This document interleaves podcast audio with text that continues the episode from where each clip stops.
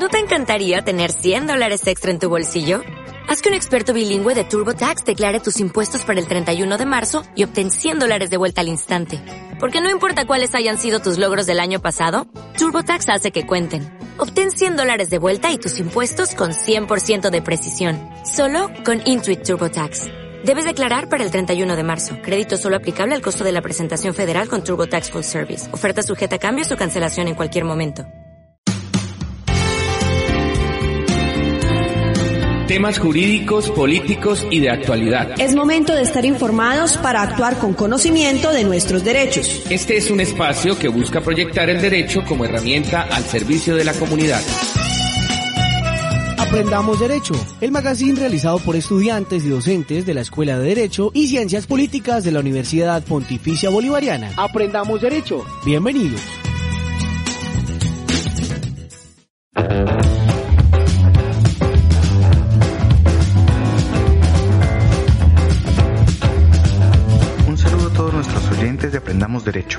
Bienvenidos nuevamente a este espacio realizado por profesores y estudiantes de la Escuela de Derecho y Ciencias Políticas de la Universidad Pontificia Bolivariana. En este momento les habla Edimar Ortiz, director, productor y presentador de Aprendamos Derecho.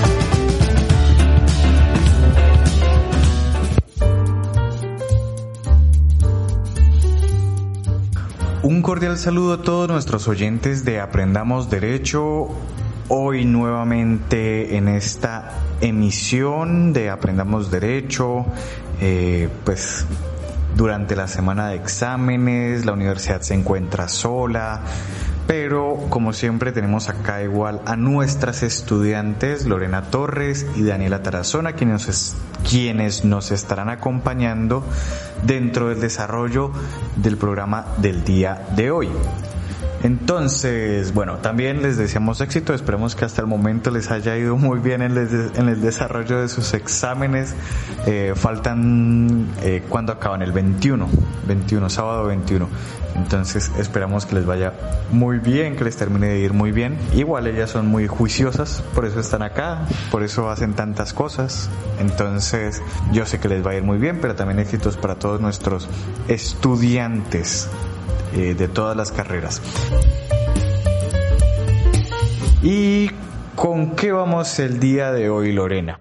Hola Eddie, hola a los oyentes. Yo quisiera empezar pues hablando un poco sobre eh, los contratos del uso del suelo, aprovechando que pues eh, hemos estado hablando un poco sobre el conflicto armado, sobre pues digamos las repercusiones que tiene eso también dentro del uso de los territorios y la posibilidad y las posibilidades económicas que tengan las poblaciones vulnerabilizadas por este escenario y quisiera hablar precisamente sobre pues una circunstancia que hace que no solo la adjudicación de tierras para quienes han sido despojados sino las alternativas económicas sobre pues también el pues eh, el programa nacional integral de sustitución de cultivos de uso ilícito que pues tiene que ver también transversalmente con el conflicto la reforma rural integral, plasmada en el punto 1 del acuerdo final para la terminación del conflicto y la construcción de una paz estable y duradera, busca el desarrollo del campo colombiano y de la población rural. Es una apuesta del Estado cuyo éxito implica la participación de la comunidad en la planeación de su territorio con el propósito de generar iniciativas que respondan a la solución de sus necesidades. El acuerdo define dos mecanismos de planeación del territorio. Por una parte, los programas de desarrollo con enfoque territorial PEDET, que bajo la coordinación de la Agencia de Renovación del Territorio buscan transformar las condiciones de vida en el campo y lograr que éste se convierta en un escenario de reconciliación para la construcción de la paz. Los programas de desarrollo con enfoque territorial son un instrumento de planificación y gestión para implementar de manera prioritaria y con mayor celeridad los planes sectoriales y programas en el marco de la reforma rural integral. Los PEDET cumplen un papel central en la construcción de la paz en los territorios, promoviendo escenarios de diálogo social, gestión y resolución de conflictos y otras actividades en busca del fortalecimiento de la convivencia y la construcción de una cultura de paz. El segundo mecanismo son los planes integrales comunitarios y municipales de sustitución y desarrollo alternativo, PISDA, que a su vez hace parte del Programa Nacional Integral de Sustitución de Cultivos de Uso Ilícito, PENIS, a cargo de la Dirección de Sustitución de Cultivos Ilícitos. Su objetivo es generar las condiciones para que los procesos de sustitución voluntaria de cultivos de uso ilícito sean exitosos fortaleciendo las capacidades de gestión de las comunidades y sus organizaciones, además de generar políticas y oportunidades productivas para los cultivadores mediante la promoción de la asociatividad y la economía solidaria. La articulación de estas dos iniciativas permite un trabajo coordinado entre las dos áreas más sensibles del campo colombiano y optimizar el uso del tiempo y los recursos de las comunidades, evitando así la duplicidad de escenarios de planificación participativa en los territorios. Ambos programas reconocen la importancia de solucionar el problema de los cultivos de uso ilícito con el objetivo de mejorar las condiciones de pobreza, desigualdad, vulnerabilidad y la poca presencia institucional en las zonas más afectadas por el conflicto. Asimismo, se construyen mediante un proceso participativo que inicia en el nivel veredal y que implica un control social por parte de las comunidades y sus organizaciones, una vez estos se implementen en el territorio. El proceso de articulación se concreta en el escenario municipal de planeación participativa del PEDET, donde se construye el Pacto Municipal para la Transformación Regional, que contará con la presencia de voceros de las comunidades cultivadoras que suscribieron el acuerdo de sustitución voluntaria, con el fin de hacer parte de las discusiones en la precomisión y la comisión municipal. De esta manera, los dos procesos de planificación trabajarán bajo un solo marco metodológico que permite tener una visión integral, construida de manera conjunta con actores clave del territorio, permitiendo así obtener las iniciativas necesarias propuestas por la comunidad para la transformación territorial. Y escuchábamos un audio de la Agencia de Renovación del Territorio eh, pues muy importante sobre todo para entender la, la diferencia, la importancia de estos eh, documentos, los PEDET y los PENIS, de los cuales pues nos está hablando hoy Lorena. Y ya que este semestre hemos estado muy, muy enfocados en este asunto del conflicto, también en, en, en, en lo que respecta a los reconocimientos de minorías o esos enfoques diferenciales. Eh, y bueno, eso también es aparte de estos enfoques diferenciales que se manejan dentro del acuerdo de paz, por ejemplo, en cuanto a los usos de la tierra, ¿no? Es necesario tenerlos en cuenta. Eh, pero bueno, también cuénteme, eh, Lorena, antes de iniciar, ¿cómo le dio en exámenes? ¿Qué tal? Uy, bueno, no sé, estoy un poco convulsa, pero bueno, es que también volvimos a los parciales presenciales, ¿no? Veníamos de una suerte de alcahuetería virtual que lo pone uno a pensarse un montón también las formas de la educación. Bien, hace mucho no tenía parciales eh, escritos de esa manera y, es volver a reconectarse como con, con, lo que se escribe y lo que se transmite ahí, que es complejo, es, duro. Es, es, reconectarse como con el mundo de, de, de antes de pandemia. Hay, hay, pero, pero, eso es raro, ¿no? Es como la pandemia es como un paréntesis más bien y estamos haciendo de cuenta a veces como si nunca hubiera existido. Y, creo que, bueno, yo creo que debería repensarse eso ahí sí también como lo señala Lorena, porque pues la pandemia ocurrió, está en nosotros, está inmersa en nosotros, se nos ha metido en la piel. Como diría Frank Sinatra, I've got you under my skin, te tengo debajo de mi piel. Eh, ¿Le gusta Sinatra no? Sí, me encanta. Fly Me to the Moon es una de las canciones que más me gustan. Pero bueno, hablemos un poco de, de ese uso de la tierra para, para conectar lo que les venía diciendo. Eh, pues el tema de la regularización, ¿no? De pues la tenencia de las tierras, eh, de los baldíos inadjudicables en el marco de la implementación de los proyectos del Programa Nacional Integral de Sustitución de Cultivos de Uso Ilícito, en sus siglas PNIS. Eh, no es nuevo y pues ha generado unas preocupaciones que ahora pues se integran al complejo panorama de implementación Acá pues voy a centrarme un poco no solo en lo que respecta a la política de eh, sustitución, sino pues digamos que qué repercusiones tiene dentro de las poblaciones campesinas.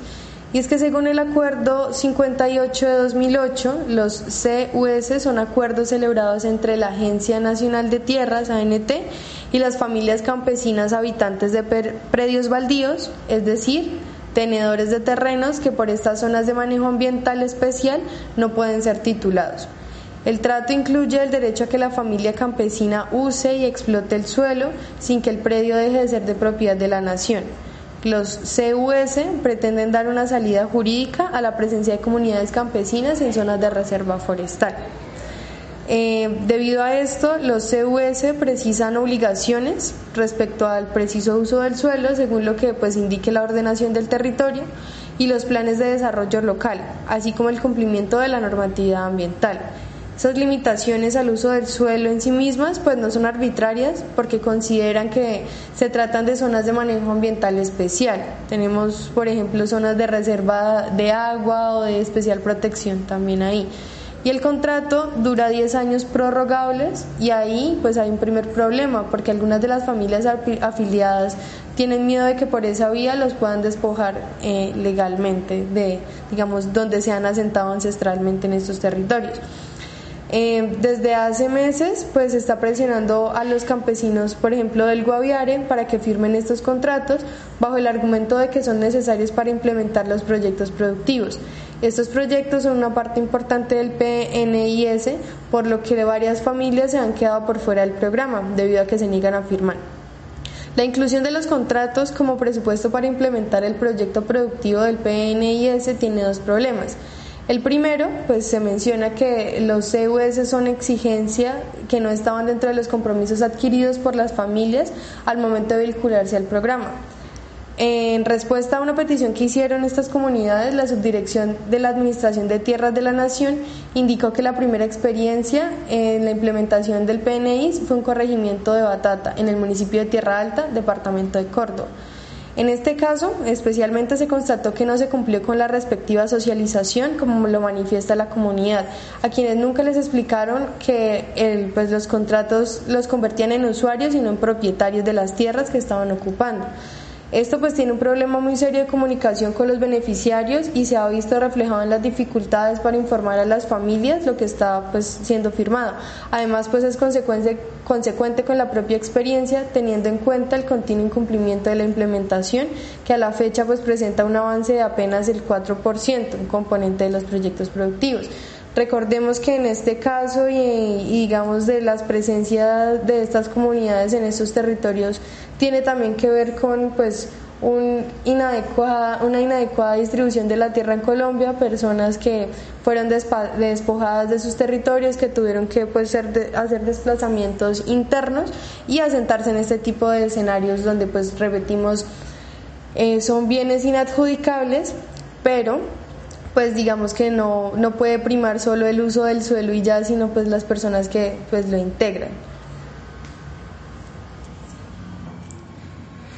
Bueno, justamente frente a eso, el, el, uso del suelo siempre ha sido problemático acá en Colombia, eh, sobre todo cuando hay comunidades arraigadas en ciertos tipos de ecosistemas o en ciertos suelos, en ciertos territorios donde han venido desarrollando algún tipo de actividad económica. Eh, tenemos un ejemplo muy cercano, que es el del, por ejemplo, el, páramo de Santurbán, donde la mayoría de las personas de los municipios que integran el páramo, el páramo de Santurbán se han dedicado, por ejemplo, a la minería de tipo artesanal a través de mucho tiempo.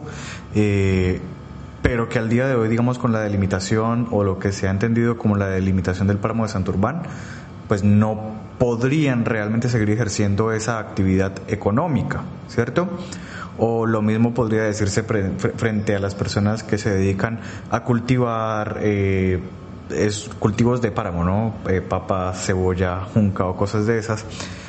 Entonces, si bien estas personas no pueden dentro de estos territorios, dentro de este tipo de ecosistemas, realizar esas actividades económicas, pues tampoco se les ofrece alternativas para poder desarrollar otras alternativas económicas que sean respetuosas del suelo o, bueno, incluso el, problema grande también es, eh, y retrotrayéndome nuevamente al asunto de Santurbán, es cómo evitamos, por ejemplo, que la gente viva ahí.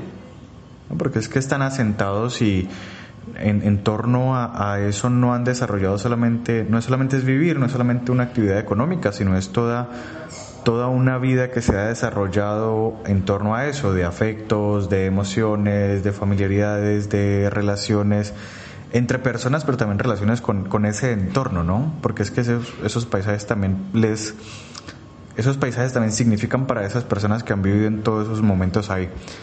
Entonces, ¿de qué manera es, posible como, o, qué debería hacer el Estado frente a eso? ¿no? Porque no es solamente, reitero, eh, no pueden cultivar acá, no pueden seguir viviendo acá. Bueno, pero entonces, ¿qué hacemos? ¿Cierto? ¿A qué nos dedicamos? ¿A dónde nos vamos a vivir? ¿Dónde están esas otras alternativas? Sí, precisamente digamos que la intencionalidad un poco de pues las reglas de estos contratos lo que buscan es un poco regularizar también esta situación en la medida de que bueno eh, las personas que habitan estos territorios tienen, digamos, una suerte de ancestralidad que también les adjudica un derecho, de alguna manera, a ocupar los territorios, porque no pueden ser tampoco sacados porque sí.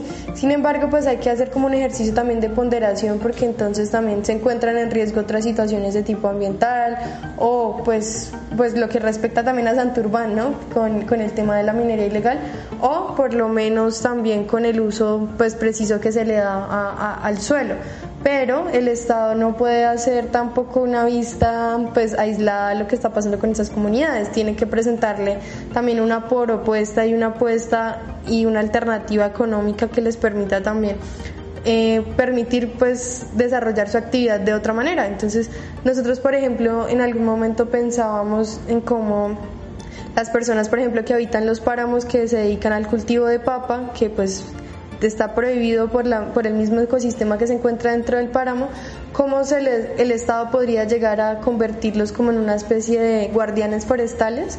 Precisamente para, uno, pues garantizarles también una salida económica porque el Estado entraría también a cubrir estas necesidades, pero también los convierte en las personas que más saben del territorio, que pueden protegerlo y, pues también empieza también a capacitar todo este escenario. Entonces, digamos, todo esto de los contratos y de cómo eh, se les brindan otras, otras circunstancias ahí de tipo legal que no transforma de fondo las relaciones estructurales de estas personas con el territorio, eh, queda una tarea también inacabada con esto porque pues vuelvo y repito, las personas que normalmente eh, se asientan dentro de estos territorios no lo hacen porque sí, tiene una repercusión también de tipo social. Puede ser producto del conflicto armado o de la misma inequidad social que hace que tengan que pues, ocupar estos territorios. Y, y una última cosa, frente a lo que señalaba de, de, cómo estas personas no son tal vez debidamente informadas en, en, cuanto a cuáles son las cláusulas de estos tipos de contratos, cuáles son los derechos que se les están confiriendo realmente, cuáles son las obligaciones que están adquiriendo. Eh, bien mencionaba usted la de estas personas luego se encuentran con la sorpresa de que no son titulares del derecho real de dominio, no son propietarios, sino que terminan siendo simplemente eh, usufructuarios, usuarios de la tierra y ya, pero en últimas no, no tienen el título de propiedad. Y pues esto me, hace recordar a, uno de los temas que tocamos acá hace algún tiempo dentro de este semestre y es eh, cuando se hizo la consulta previa para lo de la fumigación del glifosato, de cómo ante el incumplimiento del, digamos, de las organizaciones que tenían el deber de informar debidamente a las comunidades, eh, pues resulta que lo hicieron a través de vías electrónicas cuando la mayoría de estas comunidades no tenían acceso a estas vías electrónicas, entonces pues no se comunicó debidamente y pues sí, por el contrario, se violó ese derecho a la consulta previa que tienen las comunidades, ¿cierto? Entonces, acá siento que, que pasa algo más o menos similar, ¿no? Es esa falta de información, esa falta de claridad real al momento de informarle a las personas sobre, bueno, el clausulado, ¿sí? Estas cláusulas o, los verdaderos términos en los que se dan estos contratos. Sí, precisamente, digamos, cómo es vinculante también la posición de las comunidades y no es la manera, digamos, arbitraria del Estado de tomar decisiones frente a lo que pasa con estas comunidades. Porque, pues, repetimos, no es que el uso de estos suelos y, el tema de, la adjudicación sea en sí arbitrario por parte del Estado, pero el deber de información debida y de que la comunidad entienda, la comunidad no tiene por qué entender tampoco conceptos jurídicos, sino está en la obligación porque no no, no es, digamos, eh, el deber ser del derecho separar a la gente que estudia derecho y la gente que no, sino precisamente también cómo le garantiza ese acceso pues a uno la participación ciudadana dentro de la construcción de Estado y dos pues de los procesos de, democracia porque entonces aquí no podemos hablar de un ejercicio de democracia plena cuando se segrega por temas de comunicación o digamos de goce efectivo de los derechos y ya. Yo, yo, yo sostengo a veces la, la afirmación de que los abogados somos una suerte de comerciantes de interpretaciones, por decirlo así, y buscamos hacer más o menos buscamos hacer oscuro para la gente cuando queremos utilizar esa oscuridad en el lenguaje en nuestro favor, pero al mismo tiempo queremos sostener el estatus frente a la comunidad que no es jurídica, la comunidad no jurídica, queremos eh, hacer de traductores, ¿no? Entonces, yo estoy acá porque soy capaz de traducirles a ustedes la oscuridad y los mandatos oscuros de la norma, ¿no? Pero al mismo tiempo, cuando les hablo, también procuro ser algo oscuro, ¿no? Incluso eh, como ese halo de oscuridad o ambigüedad dentro de las formas de discursos jurídicos, eh, terminan dando estatus, ¿no? También. Eh, a veces se, recrimina eso en, en, la filosofía. Ah, es que la filosofía es muy oscura, pero como la música, en ocasiones, la música clásica, cosas de esas o jazz. Eh, pero hay lenguajes a los que hay que entrarle, ¿sí? no, no son inaccesibles. La matemática, pues es un lenguaje distinto, pero no es inaccesible. Pero creo yo que en, en torno al derecho, que es algo que nos interesa a todos, pues debería ser mucho más claro. ¿sí? Pero los abogados nos hemos encargado de, de, hacerlo oscuro también para, para, sostenernos ahí como eso, como comerciantes de interpretaciones. A propósito de eso, hay un, hay un texto que es el Manual de Redacción Jurídica, creo que es el nombre de que realizó Diego López Medina eh, en compañía, bueno, con el Ministerio de Justicia y con la rama judicial ahí pues con el objetivo eso, ¿no? De, hacer que los abogados seamos un poco más claros al hablar, al escribir, al comunicarnos con el juez, con las con los otros abogados, con las, las personas que no son abogados y bueno, en fin.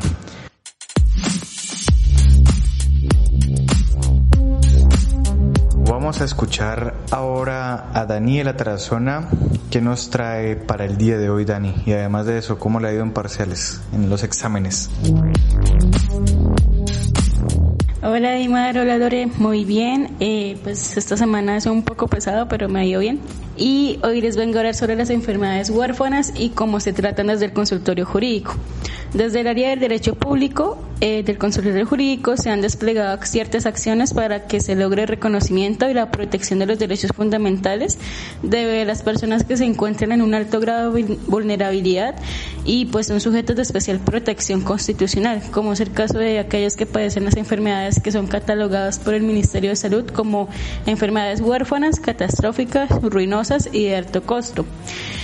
Y en este punto vamos a explicar qué es una enfermedad huérfana en Colombia, una enfermedad huérfana o una enfermedad rara es aquella condición que tiene una prevalencia menor a uno por cada 5.000 habitantes. Y esta puede llegar a ser crónicamente debilitante y poner en riesgo la vida de quien lo padece. En Colombia, los desórdenes del sistema neurológico, como la esclerosis múltiple o los problemas de la coagulación de la sangre, como la hemofilia, están entre las enfermedades huérfanas más frecuentes, según La Roche, que es una empresa farmacéutica. Y en cuanto a las enfermedades catastróficas o ruinosas, eh, según la Corte Constitucional, se considera que estas enfermedades eh, son como el VIH o el SIDA y la insuficiencia renal crónica.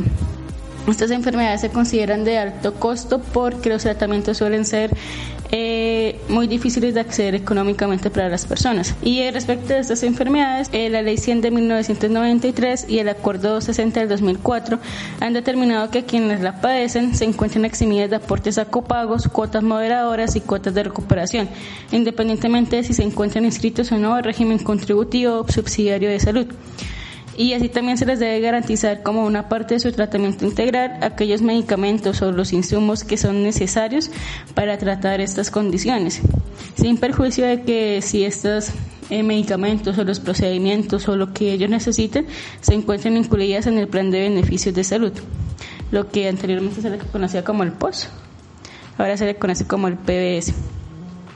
Esto pues se hace en garantía de la protección de sus derechos fundamentales, como es a la vida, a una vida en condiciones dignas, a la salud, a la seguridad social y a la igualdad. Y en esa medida, ¿cómo, cómo se les puede ayudar a estas personas que tal vez tengan una enfermedad huérfana que pues básicamente es una enfermedad que hay una poquísima probabilidad de que alguien la tenga, pero pues hay gente que logra tenerla, o bueno, logra tenerla, no que lamentablemente tiene esa enfermedad y pues eso acarrea pues unos costos mucho más altos en cuanto a su sostenimiento en, en, el sentido de, de, medicamentos, tratamientos y demás. ¿En qué medida los estudiantes del consultorio jurídico pueden ayudarle a estas personas a acceder a estos tratamientos, medicamentos de las enfermedades huérfanas? Bueno, esto se trata desde el área del derecho público, que es el derecho que pues maneja todo lo que tenga que ver con actividad estatal y se maneja desde esta área porque lo que se puede hacer es interponer acciones de tutela en aquellos casos en donde las EPS les nieguen los procedimientos o los medicamentos que son necesarios para estas personas. Entonces, pues las personas que padezcan de estas enfermedades raras o huérfanas pueden acudir al consultorio jurídico en aquellos casos donde la EPS les está negando o tal vez están demorando en su tratamiento porque pues también consideremos que al ser enfermedades raras o huérfanas eh, y la gravedad como lo son como por ejemplo la hemofilia o el VIH eh, estas personas van a necesitar los tratamientos de una manera inmediata de una manera eficaz. Entonces pues todo esto de demoras o contratiempos o pues ya directamente que la EPS no se los autorice va a significar un un detonante en su salud y también va a afectar gravemente sus derechos humanos, que es lo que nosotros buscamos proteger a través de estas acciones. Y también como un dato curioso, según la Roche, que es esta farmacéutica eh, importante a nivel nacional que mencioné anteriormente, el Valle del Cauca, Antioquia y Bogotá son las zonas que tienen el registro más alto de pacientes con enfermedades huérfanas, eh, superando el promedio de prevalencia nacional. Es decir, que en, estas, en estos departamentos eh, hay más personas con este tipo de enfermedades, aunque pareciese que acá en Colombia no, no existen tantas personas. Entonces, pues básicamente la, la, estrategia es a través de las acciones de tutela, ¿no? Este mecanismo de protección de derechos judicial que nos otorgó la Constitución de 1991 y que a propósito se están celebrando 30 años de la eh, acción de tutela. Recientemente también la Corte Constitucional estuvo ahí celebrando un evento, realizando un evento eh, que giró en torno a, la acción de tutela, la importancia que ha tenido la acción de tutela a través de todos estos años eh, y cómo se ha convertido en un mecanismo importantísimo para la protección de derechos de las personas, sobre todo en situaciones más vulnerables, como lo son justamente acá las personas con enfermedades huérfanas eh, y que asisten a los consultorios jurídicos para solicitar el servicio. Recordemos, siempre lo, lo hemos dicho, el consultorio jurídico presta un servicio a las personas que no tienen cómo acceder al servicio de la justicia, cómo pagarse un abogado y pues allá están nuestros estudiantes del consultorio jurídico, siempre muy bien asesorados eh, por profesionales, pero también por los monitores que son nuestros judicantes para tramitar todos estos procesos.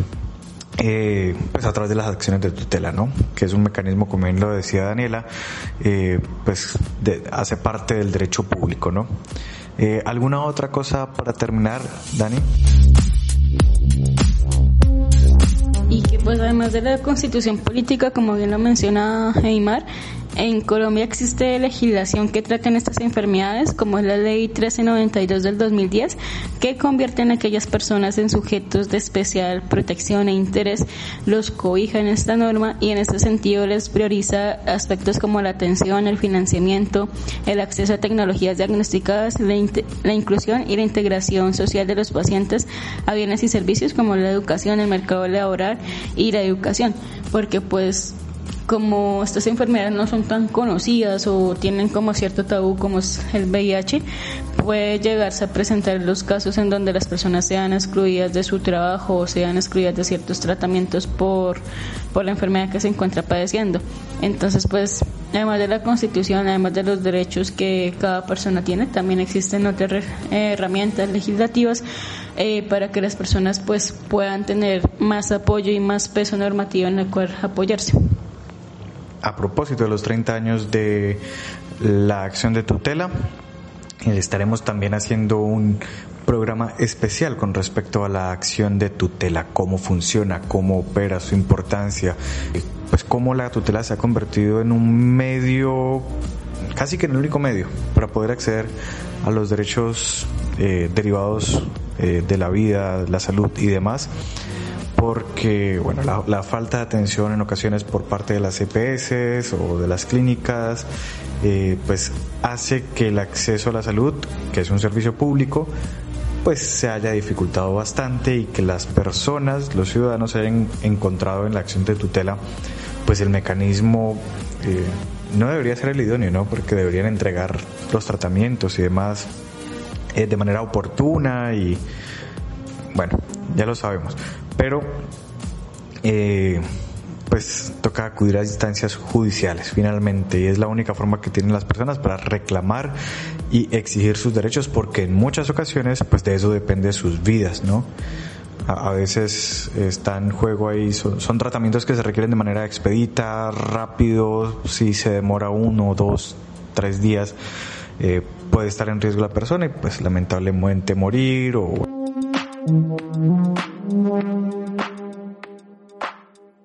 Entonces estaremos, reitero, haciendo ese especial sobre la acción de tutela y sus 30 años.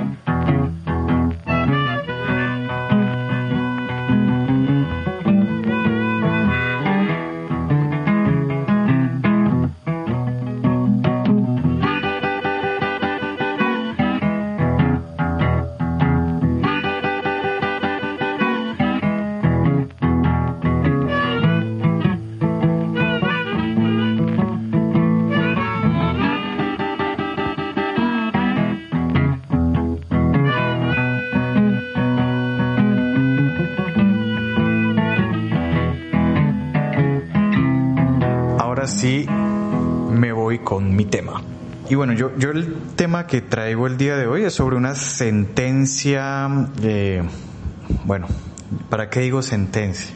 O sea, la sentencia existe, pero lo, lo, único hasta lo que hasta lo que ahora tenemos acceso es al comunicado ¿eh? esa forma que he venido utilizando la Corte Constitucional recientemente para eh, darnos pues notificarnos sobre sus fallos no Y esta sentencia es la sentencia, bueno, la sentencia sobre la cual trata el comunicado es la sentencia C-154 del 2022, cuyo magistrado oponente es Alejandro Linares Cantillo.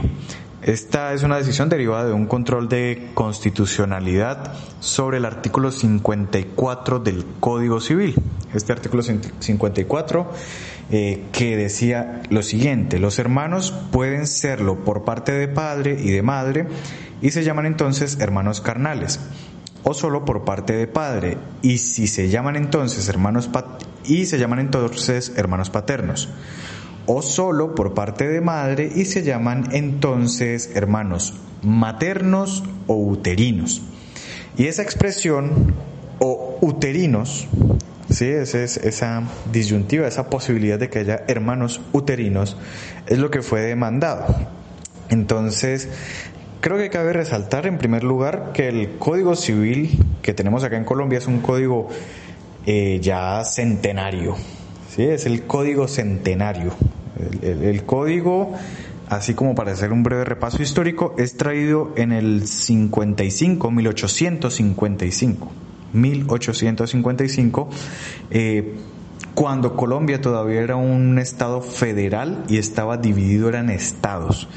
Entonces, eh, en Chile, el académico y poeta venezolano Andrés Bello es contratado por el gobierno chileno en 1800 y algo para crear el Código Civil de Chile y pues básicamente hace una traducción del Código de Napoleón y bueno, ese código chileno es el que va a servir de modelo para nuestro Código Civil que lo trae por primera vez acá a Colombia en 1855 el Estado Soberano de Santander.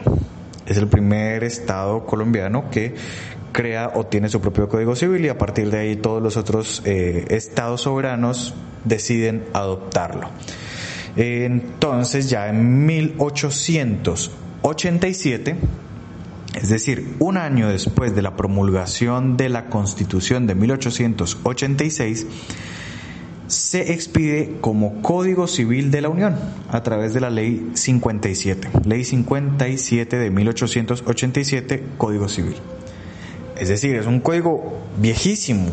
Ha tenido que sufrir una gran cantidad de reformas, sobre todo en materia de, familia, y justamente lo que estamos viendo acá en este, en este momento, esta sentencia trata un tema de familia, que es en el caso de los hermanos.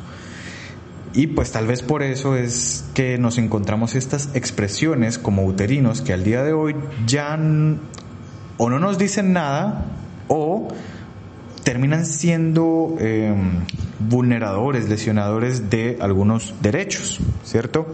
O de algunas premisas constitucionales. Porque lo mismo, ¿no? El, el, código se expide bajo la Constitución de 1886 y ya al día de hoy nos encontramos bajo la Constitución de 1991. Entonces, Simplemente eh, señalar que la Corte Constitucional declara como inconstitucional, como inexequible esta expresión, hermanos uterinos, o bueno, la expresión o uterinos del artículo 54 del Código Civil.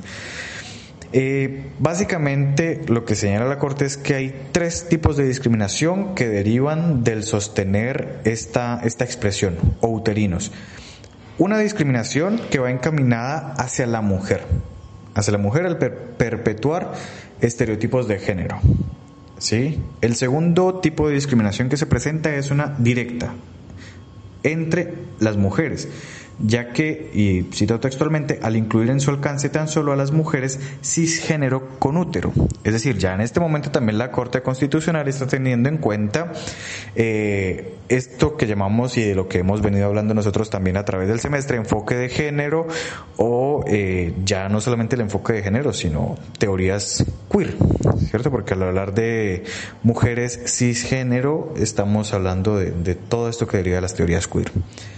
Y en tercer lugar, hay una discriminación también en torno a los hermanos, ¿no? A, cómo se define la hermandad al limitar o sororidad también, ¿no? ah, bueno, pero eh, bueno, la hermandad es en general, pero podría ser fraternidad entre hermanos eh, masculinos y sororidad entre hermanas. Entonces, esta discriminación indirecta entre hermanos, ya que limita la relación materno-filial solamente a la que deriva de la, eh, pues la filiación biológica y no tiene en cuenta, por ejemplo, las filiaciones civiles como son las que derivan de la adopción. ¿sí? Es decir, ya está rompiendo varias cosas, ¿no? No solamente eh, tener en cuenta la filiación natural, biológica, eh, sino también no, no, solamente son madres aquellas que son cisgénero ¿sí? y que, y que em, tienen útero. Entonces hay varias puestas en cuestión acá frente a lo que dice la, la Corte Constitucional. Pero básicamente esas son las tres formas de discriminación que se encuentran eh, debajo de esta expresión o uterinos. Eh, incluso, cito textualmente,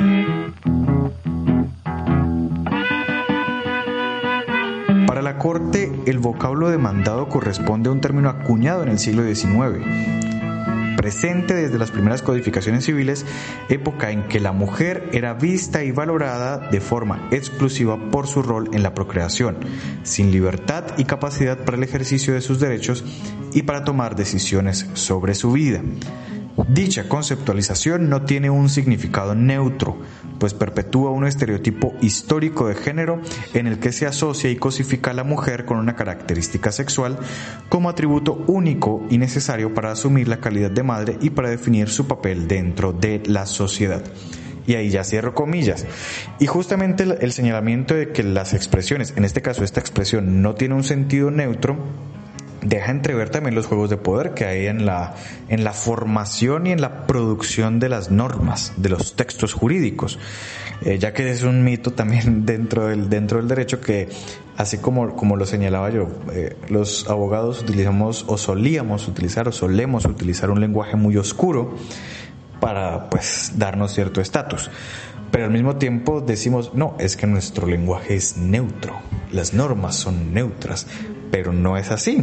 Dentro del desarrollo de las leyes y la producción de las normas, en general hay siempre juegos de poder.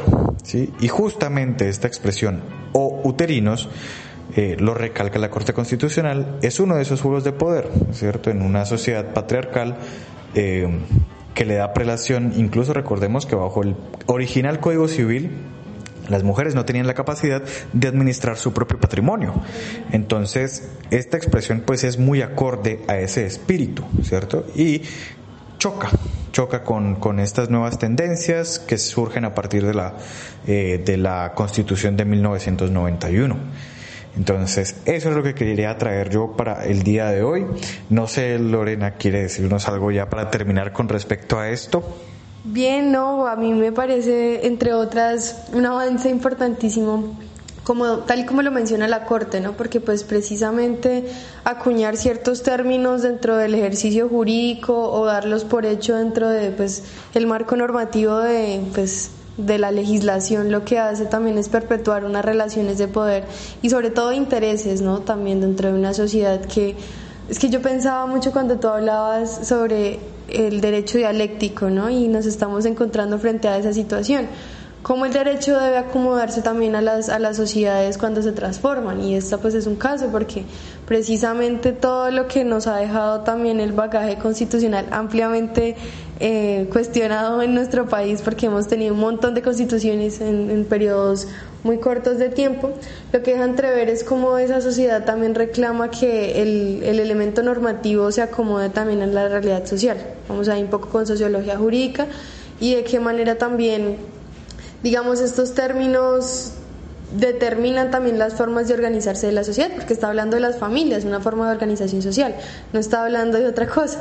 Y eso sí determina unos roles e intereses también de, dentro de cómo se desarrolla la sociedad, porque entonces si la normativa habla solo de estos hijos uterinos y no de otros que puedan crearse dentro de las diversas modalidades de familia que existen en la realidad, pues lo que hace es negarlas, discriminarlas y en últimas eh, hacerlas a un lado como si no existieran, entonces también les brinda, les, les quita ese, ese andamiaje normativo que que puede garantizarle también sus derechos, ¿no? Es como si se les excluyera ahí de, de la normativa, porque la normativa solo está hecha para mujeres blancas o para mujeres en ciertas condiciones, sino para todas las que contempla el espectro. A eso quería mencionar. Efectivamente, eh, pues todas estas teorías nos han abierto hoy la, la no sé cómo decirlo, la, la, posibilidad de percibir, ver otras manifestaciones de la sexualidad y del género y en estas eh, la, misma alusión a uterinos pues es discriminatoria, ¿cierto? Eh, y pues lo, decíamos en esos tres sentidos, eh, discriminación oculta hacia la mujer por perpetuar estereotipos de género, una discriminación indirecta entre las mismas mujeres, ya que solamente pone el énfasis en las mujeres cisgénero con útero, ¿cierto? Como si otras madres no pudieran, o bueno, otras mujeres no pudiesen ser madres. Y justamente de ahí deriva la situación, que también pueden ser madres eh, madres adoptantes y en ese sentido también hay una vulneración, una discriminación hacia los hermanos que no son eh, eh, por vía materna, sino que son pues hermanos pues por filiaciones civiles, es decir, por adopción, teniendo en cuenta que las mujeres también pueden adoptar y que incluso, por ejemplo, una mujer trans, si bien no pudiese concebir, puede adoptar y en ese sentido ser madre.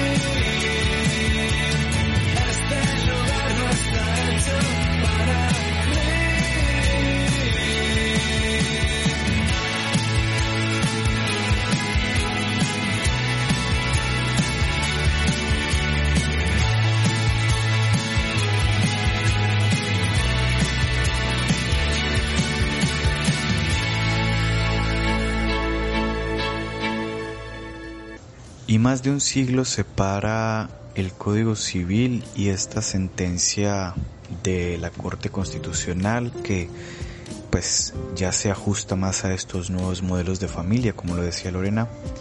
Y por eso precisamente teníamos la canción Siglo XX de Sidoní, esta banda española, porque un siglo atraviesa todas estas modificaciones en la familia.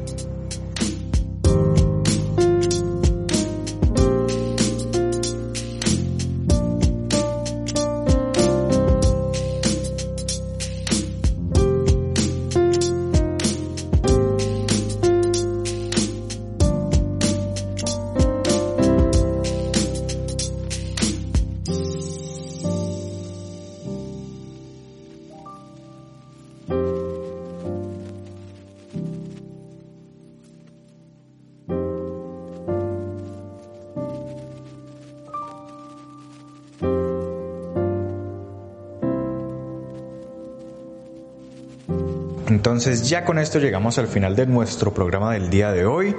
Nos estaremos oyendo nuevamente dentro de ocho días acá en Aprendamos Derecho. Hasta luego.